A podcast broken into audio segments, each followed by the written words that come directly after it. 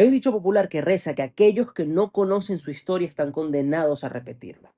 Esta es la razón por la que creo yo el Señor constantemente llamaba a Israel a levantar monumentos y hacer remembranzas de su historia. Porque quería que siempre recordaran quién es su Dios, qué cosas hacer para honrarlo y qué cosas evitar para no recibir su juicio. Y hoy, 31 de octubre, en Casa de Paz, iniciamos una obra de esta clase. Vamos a conocer eventos de la historia de la iglesia para aprender qué salió mal, qué salió bien y dónde está Dios obrando en todo este proceso. Y vamos a comenzar con el evento que muchas iglesias celebran el día de hoy, el inicio de la Reforma Protestante, cuando el monje Martín Lutero martilló sus 95 tesis a la puerta de la iglesia de Wittenberg en Alemania y dio el primer paso para una transformación mundial. Porque sí, la Reforma Protestante no fue solamente un evento histórico aislado en la comunidad cristiana, fue el primer paso para una transformación completa en la sociedad y la cultura, que hasta el día de hoy persiste. Y este evento tiene dos historias que contar. La historia del propio Lutero y cómo llegó a su posición respecto a la salvación y a la fe, y la historia de cómo la iglesia se corrompió de manera tal que podría parecernos parodia, si no fuese porque ese mismo fenómeno se está repitiendo en las iglesias evangélicas en todo el mundo. Y quizá no solo en las evangélicas, pero ese es el nicho en el que me muevo yo. Y de estas dos historias vamos a comenzar con la del individuo, antes de ver la historia de la institución que él trataba de reformar. Vamos a comenzar con la historia de Martín Lutero. Martín Lutero era un ciudadano promedio del Sacro Imperio Romano. Nació en Eisleben en el año 1483 y dedicó su vida al estudio y a la música. De hecho, ingresó a la Universidad de Erfurt, donde tocaba el laúd, y recibió el apodo de El Filósofo. Recibió su grado de bachiller e iba a entrar en la Facultad de Derecho de la universidad. Sin embargo, el 2 de julio de 1505, su vida cambiaría de manera significativa, ya que un rayo cayó cerca de él durante una tormenta. Él, desesperado y angustiado, lloró, Santa Ana, ayúdame, me haré monje. Y desde ese día, al ser salvado de la tormenta desde su perspectiva por Santa Ana, él entró en un monasterio católico. Martín Lutero además era un hombre absorbido, consumido por su culpabilidad por su pecado y por su necesidad de penitencia. Él temía que cualquier pequeño pecado que a él se le olvidara durante la confesión podía poner en peligro eterno su relación con Dios y podía lanzarlo derecho al infierno. Martín Lutero era lo que conoceríamos hoy como un sobrepensador profesional. Vivía obsesionado con su propio pecado, vivía obsesionado con lo que entendía de teología y el temor que esto le producía y podía pasar horas en el confesionario, buscando cada pequeño detalle del que pudiera arrepentirse y ejercer penitencia para garantizar su salvación y para garantizar que Dios no derramase su ira sobre él. Hasta que en un momento sus superiores en el monasterio se dieron cuenta de que necesitaba una distracción de algún tipo para no seguir así de sometido a sus propias angustias y a su propia desesperación. Y lo enviaron a dar clases de teología. Es aquí cuando Lutero se va a la Universidad de Wittenberg, donde empieza a estudiar ferozmente las escrituras, donde de día y de noche estaba metido en la Biblia, metido en la historia de la iglesia, y esto lo llevó a un pasaje muy específico, y ese fue Romanos capítulo 1, versículo 17, que dice, porque en el Evangelio la justicia de Dios se revela por fe y para fe, como está escrito, mas el justo por la fe vivirá. Y este pasaje cambió la vida de Lutero. Él lo describe como si las puertas del cielo se le hubiesen abierto frente a su oficina. Y él descubrió nuevamente el amor, la fe y la gracia de Dios en una manera en la que jamás la había experimentado. Y toda su sensación de culpa, toda esta desesperación que sentía y que lo llevaba a confesarse tan fervorosamente, desapareció. Él confiaba en Dios. Él creía que la fe era lo que le iba a dar vida, no la penitencia. Y sin embargo, la iglesia a la que él pertenecía, la Iglesia Católica Romana, la más grande autoridad eclesiástica cristiana en la historia en ese momento, justamente tenía una particular visión de la doctrina de la penitencia y de la doctrina del perdón entregado por la iglesia y que ahora Lutero, en su nueva revelación divina de lo que la Biblia realmente decía respecto a la fe y a la justicia delante de Dios, no le parecía que tuviese sentido. Algo estaba mal en la iglesia, algo tenía que cambiar. Ahora, ¿qué es ese algo que tenía que cambiar? ¿Qué estaba pasando en la Iglesia Católica, esta máxima autoridad cristiana en el mundo occidental? Porque recordemos que la Iglesia 500 años antes se dividió entre Oriente y Occidente, pero eso es una historia para otro tiempo. De momento vamos a poner el ojo en la Iglesia Católica a la que Lutero pertenecía y que le hacía tanto ruido en comparación con esta nueva revelación dentro de las Escrituras, lo que no la hace tan nueva, y por qué él decidió un día como hoy, 31 de octubre, pero hace 506 años, poner 95 tesis, 95 declaraciones en la puerta de la iglesia de su ciudad de Wittenberg, luchando contra los problemas que esta iglesia ahora presentaba. Pues resulta que la iglesia católica, si bien esto es algo que hasta la fecha aún se mantiene, en aquel entonces era mucho más severo y cambió precisamente por los eventos de la Reforma Protestante. Pero era el tema de las penitencias para pagar por los pecados cometidos aquí en la tierra, mientras uno aún está vivo. En el caso de la Iglesia Católica, para quienes quizá no crecieron en ella, ellos tienen un sistema de confesión que es un sacramento, es algo que está comandado a todos los creyentes católicos. Todos deben hacerlo por lo menos una vez al año con la intención de ser absueltos de sus pecados y de aplicarles la penitencia apropiada para expiarlos. ¿Y cómo se expían los pecados? Recuerdo a alguien que lo explicó de manera muy elocuente diciendo que para la Iglesia Católica la mejor manera de expiar los pecados era hacer buenas acciones, hacer acciones que se contrapusieran a los pecados que cometimos. Una de las mejores acciones que se pueden hacer es dar, es ser generoso. Y la mejor acción que se puede hacer en, dentro del dar es dar a la iglesia. Esta era la línea de pensamiento. Si tú das a la iglesia, por lo tanto, la iglesia te va a entregar a ti el perdón de tus pecados de manera oficial. Y así surge el sistema de lo que llamamos indulgencias. Las indulgencias o los perdones papales eran un certificado que la gente compraba y que cabe destacar tenían fecha de expiración para su perdón de pecados y llegó un momento en el que se extendió al perdón de pecados de sus familiares fallecidos, que según la teología católica, que cabe destacar no tiene ningún asidero en la Biblia, estas personas aún debían expiar sus pecados que les quedaron residuales al morir en el purgatorio. Y al dar dinero a la iglesia, sus familiares vivos estaban garantizando que el tiempo de estas personas en el purgatorio se acortara. De hecho, había un gran dicho al momento de predicar a favor de las indulgencias en los pueblos, del cual Martín Lutero habla en sus 95 tesis, que es que apenas la moneda golpea el fondo de la lata, un alma sale disparada del purgatorio. Básicamente les estaban diciendo, danos dinero y podemos sacar a tu familiar del purgatorio para que se vaya directo para el cielo. Y a esto le sumaban teatro. Los predicadores que buscaban que las personas pagaran indulgencias decían que podían escuchar los gritos desesperados de los familiares de los presentes venir desde el purgatorio y que si tan solo pagaban una indulgencia, un perdón papal y apoyaban a los proyectos que éstas pagaban, las almas atrapadas en el purgatorio podrían salir y llegar al paraíso. ¿Y quién de nosotros no quisiera si pensamos que nuestro familiar está pasando por mucho sufrimiento después de la muerte, librarlo o librarla de ese sufrimiento, tan solo poniendo un poco de nuestro dinero o mucho de nuestro dinero a su favor en un pago de indulgencias. Era la herramienta de manipulación emocional, espiritual, perfecta para garantizar el dinero.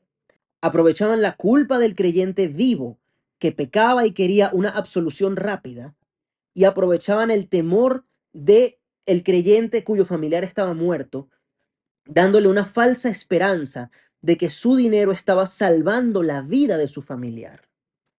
Si conectamos esta historia con Lutero, antes de leer el pasaje que le cambió la vida, Lutero probablemente se habría descapitalizado comprando indulgencias por su terror de no ser absuelto de sus pecados, o si él sabía que algún familiar suyo estaba en el purgatorio, habría dado todo para poder sacarlo de allí. Personas como Lutero eran las personas que estaban siendo canibalizadas por la iglesia para garantizar los ingresos que necesitaban para sus proyectos. ¿Y qué proyectos eran? Se preguntarán ustedes. Pues aquí es donde está la parte que dije que podría parecer parodia si no fuese porque vemos elementos muy similares en el mundo contemporáneo. Los proyectos que se pagaban con las indulgencias eran tres. El primero, y el que quizás sea un poquito más razonable en nuestra mentalidad moderna, era la reconstrucción de la Basílica de San Pedro. Estaban construyendo una nueva basílica más grande que reflejara la grandeza de la iglesia y que fuese un templo para la alabanza a Dios. Entendible, quizá. No del todo, pero quizá. Ese era el principal proyecto que se estaba pagando por medio de las indulgencias.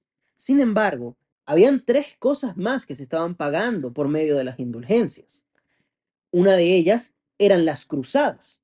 No solo las cruzadas para defender terreno del Sacro Imperio Romano contra las invasiones musulmanes, sino cruzadas para conquistar y retomar tierras y para atacar a cualquier hereje desde la perspectiva de la Iglesia Católica y quemarlos en la hoguera públicamente.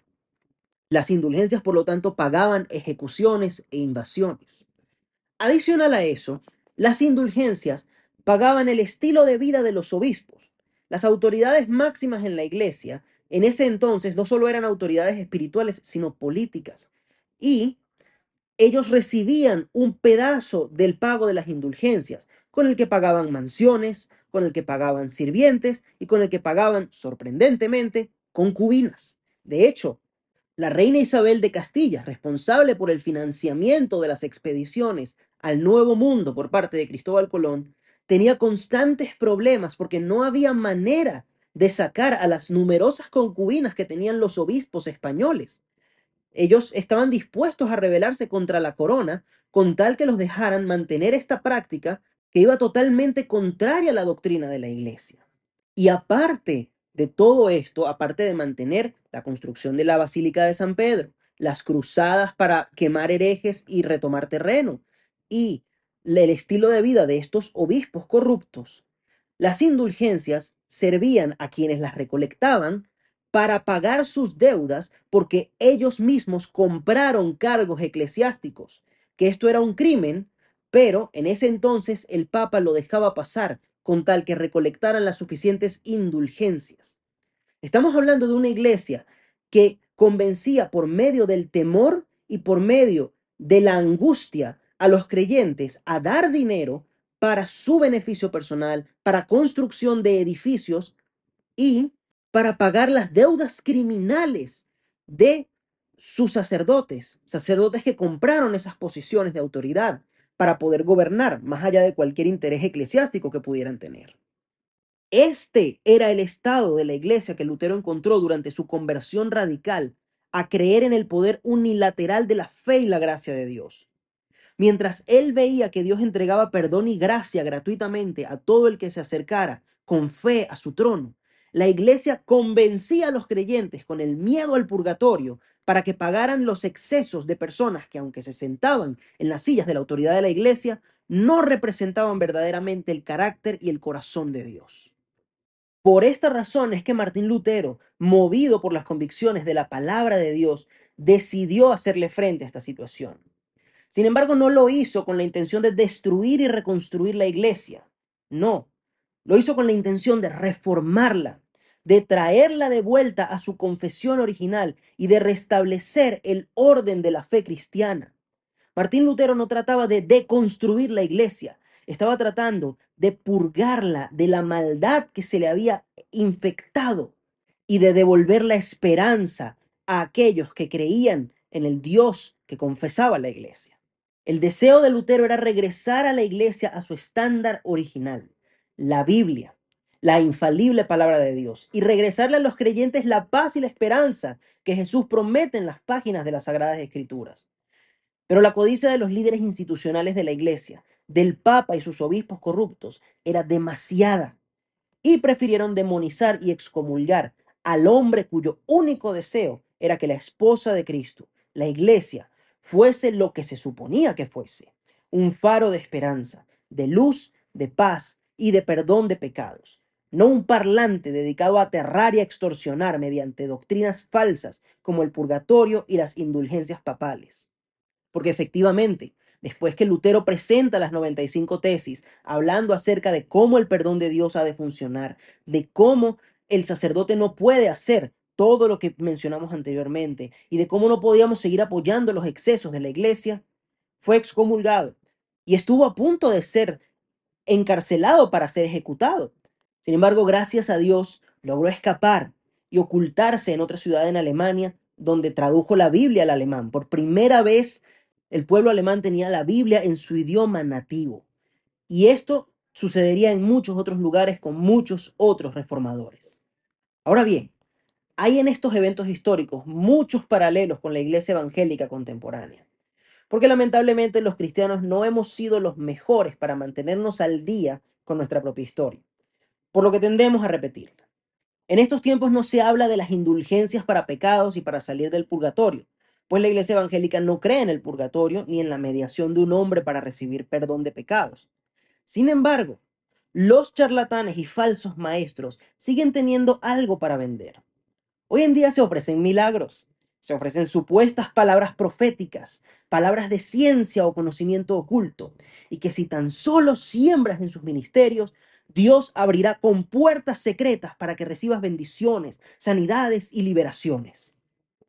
Hoy en día se condena a la gente, no porque sus pecados vayan a quemarlos en el purgatorio, sino porque su supuesta falta de fe al no sembrar dinero los privará de sus milagros de sus ascensos laborales o de cualquier otro anhelo que han presentado a Dios en sus oraciones. Y se condena severamente a aquellos que cuestionan la autoridad, el llamado manto o cobertura de estos líderes que se hacen ricos mientras sus congregaciones se empobrecen, que construyen templos nuevos mientras las casas de sus feligreses se derrumban y que en todo el proceso dicen que Dios los está bendiciendo, pero que a los creyentes los está castigando por su falta de fe si es que no cooperan. Los parecidos, honestamente, son aterradores. Por eso dije, parecería parodia las locuras que se financiaban con las indulgencias si no fuese porque actualmente está pasando algo muy similar. Y no quiero entrar en el tema de algunos escándalos sexuales muy similares al tema de las concubinas, que también están sucediendo con estos falsos maestros. Pero lo que quiero hacer ver es que por no conocer la historia y por negarnos a que la Iglesia Católica es parte de la historia de la Iglesia Evangélica también, estamos condenados a repetirla. Y creo que hoy 31 de octubre es tiempo de recordarle a la Iglesia, igual que Lutero en aquel entonces lo hizo, que la gracia de Dios no está en venta, que el perdón de pecados, los milagros divinos y las bendiciones de Dios no pueden ser compradas a través de ofrendas abusivas que solo engordan a falsos maestros que la iglesia no se debe dejar dominar por mentiras que no están en las escrituras, que están siendo inventadas bajo la falsa autoridad de apóstoles que se creen superiores a la palabra de Dios. Y creo que es tiempo de recordarle a la iglesia que el justo por la fe vivirá. Espero que les agrade este primer segmento de una nueva serie de podcast que vamos a publicar todos los martes titulado Fe Ancestral. Vamos a estar viendo eventos en la historia de la iglesia, muy como estos, quizá un poco más a profundidad, ya que este fue solo el primer episodio. Pero vamos a ver no solo el evento como tal, sino qué paralelos podemos encontrar en la historia contemporánea, viendo cómo la iglesia no ha recordado su historia y la está repitiendo, o cómo la iglesia, gracias a su historia, ha podido evadir, volver a errores del pasado. Si desea comunicarse con nosotros, puede hacerlo a través de casadepaz.ccs.gmail.com o en arroba casadepaz-ccs en Instagram. Espero en el nombre de Jesús que tengan una semana de gran bendición y que recuerden siempre que el justo por la fe vivirá.